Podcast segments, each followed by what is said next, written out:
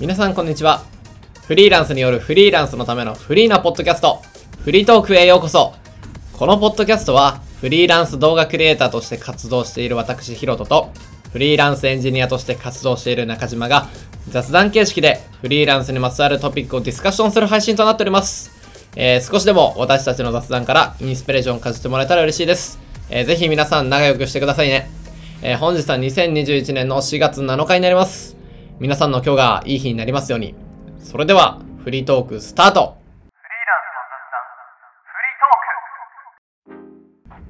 イエーイ。イエーイ。やってまいりました、フリートーク。はい。今日も元気にやっていけたら最高なんですけれども。今日は朝からジムに行って、行きましたね。朝朝トレーニングをしてから今フリーの仕事をしてるんでかないりはかどっ充てますいや、充実してますね。あの、最近あの2ヶ月だけ入会無料のね、ジムを中島さんから紹介していただいて、今2人でね、朝活してるんですよね。朝活6時に起きて、ジムに行って、運動した後に、えー僕の事務所でね、一緒に作業してるんですけれども、いや、充実しておりますよ、本当に。本当にねいや、大事ですね。朝動くっていうのがね、やっぱ僕には大事なんだなって。まあ、朝動くための強制力っていうあ、のそう。強制力。大事そう。中地がいるから頑張って起きていくんだけどね。一人だったら多分サボってるわ。まあ、まあ無料だしいっか、みたいな。そうだね、うん。それはあるとまあちょっとはい。適当な話になってましたがはい。とテクハラって聞いたことあります？ないです。昨日日経新聞かどっかが記事を出してたんだけど、はい。それでまあツイッターでバズっててあそうなんですねテクハラっていうのが最近新しい単語で生まれてきたらしいんだけどテクハラっていうのはあの例えば、まあ、会社の中で後輩の人が「先輩会議用のズーム設定くらい一人でできないんですか？こんな簡単な操作で手間取ってよくこれまで仕事してきましたね」っていうふうに、まあ、テクノロジーの面で先輩を煽ってるみたいなこういうこうこの言動というか発言をテクハラみたいな感じで言ってるらしくうて。まあ、テクハラっていうのが何の略かっていうとテクノロジーハラスメントなるほど。の略でで、まあ、ハラスメントってなんじゃいなって話にちょっとなってくるのかなってはいはいはい。思って厚生労働省はハラスメントっていうのを優越的な関係に基づき業務の適正な範囲を超え就業環境を害する行為っていうふうに、まあ、定義してるらしいんだけどなるほどね。だけど。あのテクハラっていう単語が。生まれてきて若者たちを弾圧するみたいななるほど。このこの行為自体がなんかものすごいハラスメントなんじゃないかなって俺は思うんだけどそれを強く思う理由って何かあるの？っていうのも例えばさ最近なんか改善はしてきてると思うんだけど、はい。例えば日本のはあの IT 大臣がうんうんうん。ハンコ大臣の人がなってるとかさうんうんうん。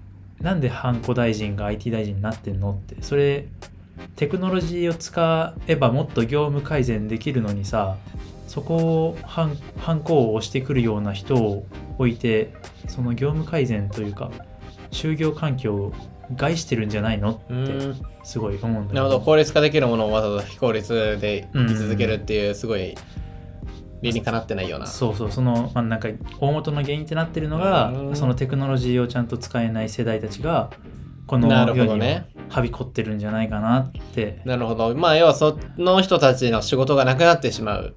そうだね。っていうイメージもあってそれを守るためにもこういうのを弾圧してるイメージじゃないけどこういう言葉出てきたんじゃないかっていうそうふうに思えてきたってことねそれが。あともうふなんだろう。やっぱりメデメディアからしても大多数の読者っていうのはその年いってる人たち。だからうんうんうんうん。そういう人たちに対して受けのいいような記事を書けばあ支持されるじゃんみたいな、かにそれは感じるね。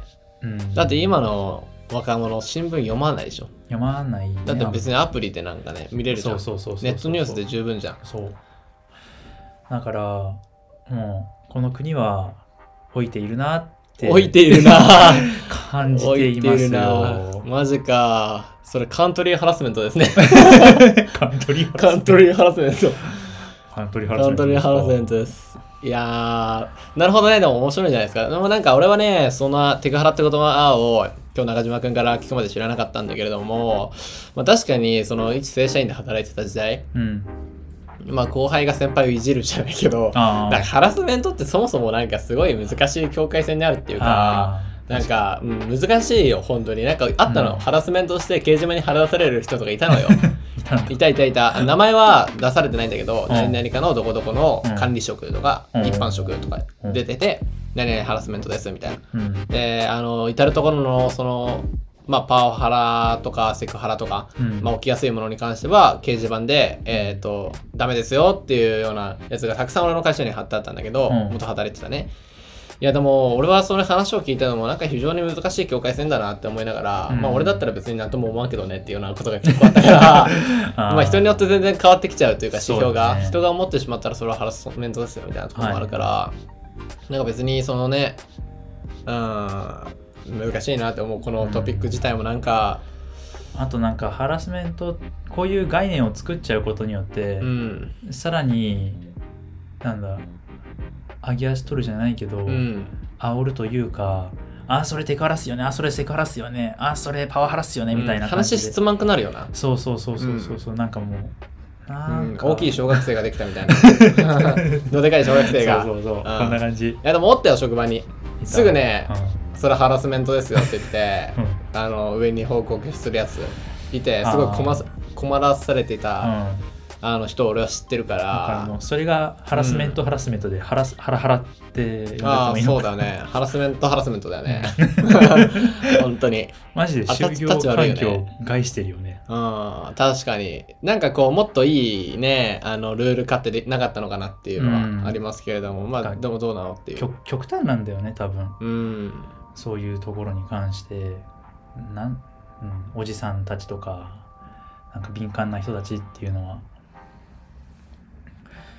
なるほど。なんかその個人差になってしまうからどうしても。うんえっ、と俺さいじめとかにもあると思うそのいハラスメント大人のハラスメントって子供のいじめみたいな。なんていうの、はいはいはい。俺はさおたまにそのいじめで死んでしまった人のニュースとか、うん。ハラスメントのやつを見て思うんだけどうもっとなんで日本って小さい時からいじめに対しての教育いじめを受けた側がどう対策すればいいのか、うん。そしていじめてる側をあの見てる人たち周りの人たちにもどう対策したらいいのかとか、うん。いじめに対しての対策方法っていうのを生徒に教えてる感じが俺全くしないのね。うん。わかる、うん。いじめダメですよって言ってるだけで、そうだね。うんなんかそんな意味がなくて、うん。えっと災害と一緒でうん。起きてしまうのよ、はい。起きてしまいました。それに対してじゃあどうやって避難場所を作りましょうねっていう教育をしないとうん。移せないわけ、行動に人は、はい。俺は常にあのこれ本当にねき教育の人たちが聞いてくれてたらやってほしいんだけどう、ん。なんかいじめられてる子にみんながなったとしてうん。イメージしてもらうの、うん。でいじめられた時にじゃあまず何をするのかって第一の方法を録音します。防犯ブザーがあるようになんか録音する機会を作っていいと思うの国が。ほう。でなんかその場ですぐ録音できるみたいな。スイッチをしたら。録音って何を録音するの？音声。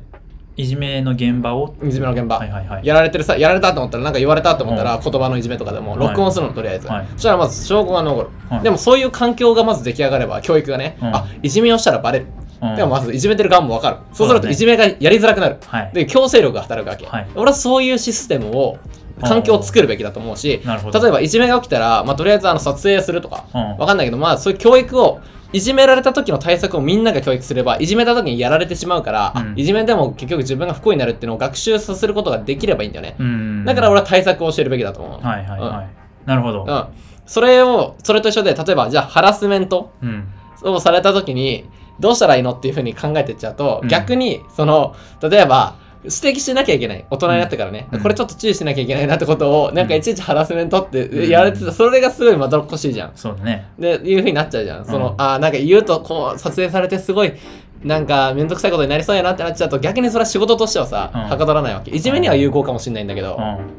大人になってくるとそれやりづらいなって思ってきて、でもそれをまあ一応取っていくとそのどの線決めでこうそれがハラスメントなのかどうなのかっていうのが、うん。あの評価する組織がうん。ちゃんとあれば、まあ、これはセーフです。ハラスメント評価組織。そうっす。これアドです。これセーフです。って言って、言ってその弾圧するしかないのかなっては思うんだけあどー。でもそれも人の感性だし、うんそうだね。ななんかすごい難しいなって思う、はい。なんかみんながこう幸せになれる道ってのはやっぱり難しいんだなっていうのは今のこの話してるとすごい思う、なるほど。ね、いじめには有効だけどすごい。それをか社会に持ち出そうとするとうめんどくせえ。結論めんどくせえ。はい。なるほどね。うん。ハラスメント。ハラスメントフリーとかフリーランスとかでもやっぱあるんだあるよねきっでしょそとりゃ。うだってまずさ優越関係ってのがやっぱりそうそうそうそうあるじゃん。そこの中でなんハラスメント、うん、パワハラとかは全然ありえそうだよね、うんフリーランスって基本相手が上だよね。そうだね、うん。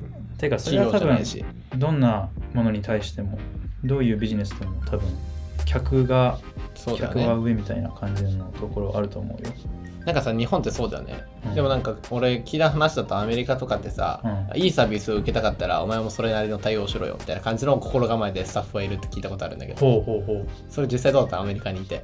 え。そんな感じでもない。ー、そんな感じ一応客は一応神様的な？いや客は神様っていう感じではないよねでも。アメリカは特に。なんかあめんどくせえなみたいな感じで動いてる人もいればなんかもう見てわかるんだよねなるほどね。態度が。めんどくさそうってだからさ日本こういうの多いやん。本当に、うん。えっ、とお客さんを棚に上げないといけないからお客さんも態度でかくなってきて客に強く当たったりさ、うん。それもいわゆるハラスメントみたいな感じでもあるし、ね。あの上下関係とかでもさ上司がさなんかいじり倒してたりするやん、うん。あるやんどうしても。やっぱ大会系とか。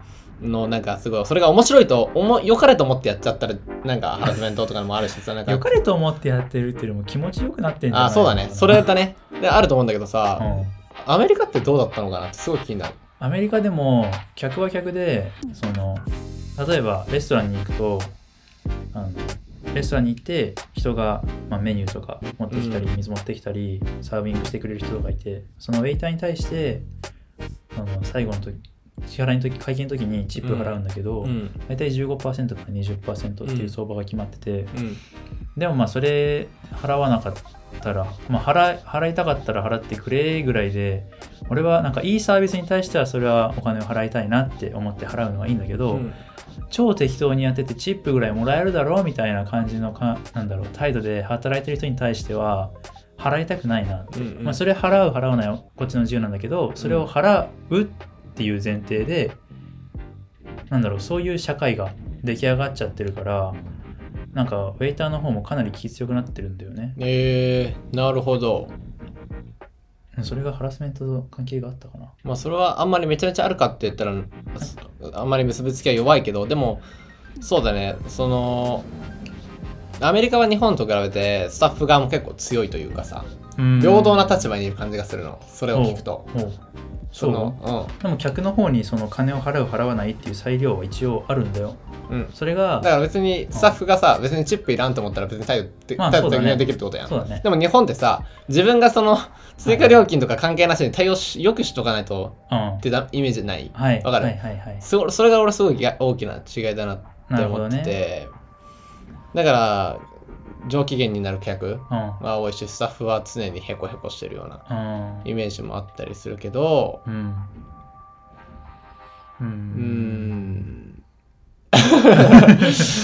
ハラスメント的な、まあ、ちょっとちょっとそれましたけどなんかこう俺はさ日本のそのうん文文化というかなんか教育システムからこういうのがどんどん生まれてきてるのかなって思っうんたから、うん。アメリカって実際どうなのかなって思ってでそんなにそういうハラスメントみたいなその言葉とか行動でやるのがもし少ないんだったら何がこう違ったんだろうとか思ったのね。それは俺自身の経験からはそのあれが分かんない。その日本ほど社会情勢とかがわアメリカでなるほど仕入れられたわけじゃないからまあ、ちょっと分析できない、自分の経験からでしか話せないっていうのがあって。まあ確かに。でも人種差別あるもんな。そうなんだよね。それを思うとどうなんだろうって感じだけど。やっぱどこの国も一緒ってイメージ、うん。だからなんか人種ハラスメントみたいな感じでは全然あるんじゃないかな、だって嫌がらせっていうかこの間あのラジオ聞いてた時にさ「うん。ハブアビなんだっけ今日あんまりいいついい気分じゃなかったんだ」とか言って人殺す。あーあったね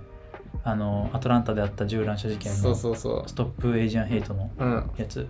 それ殺人ハラスメントがハラスメントレベルじゃねえよ ただまああれは殺人だから。人人種ハラスメントで殺人しましたっていうだから、そうだね。人種ハラスメントから来たものだよね。トリガーがね、うんそうだね。だから絶対やっぱどこの国でも絶対ああるね。あっちゃうからさ。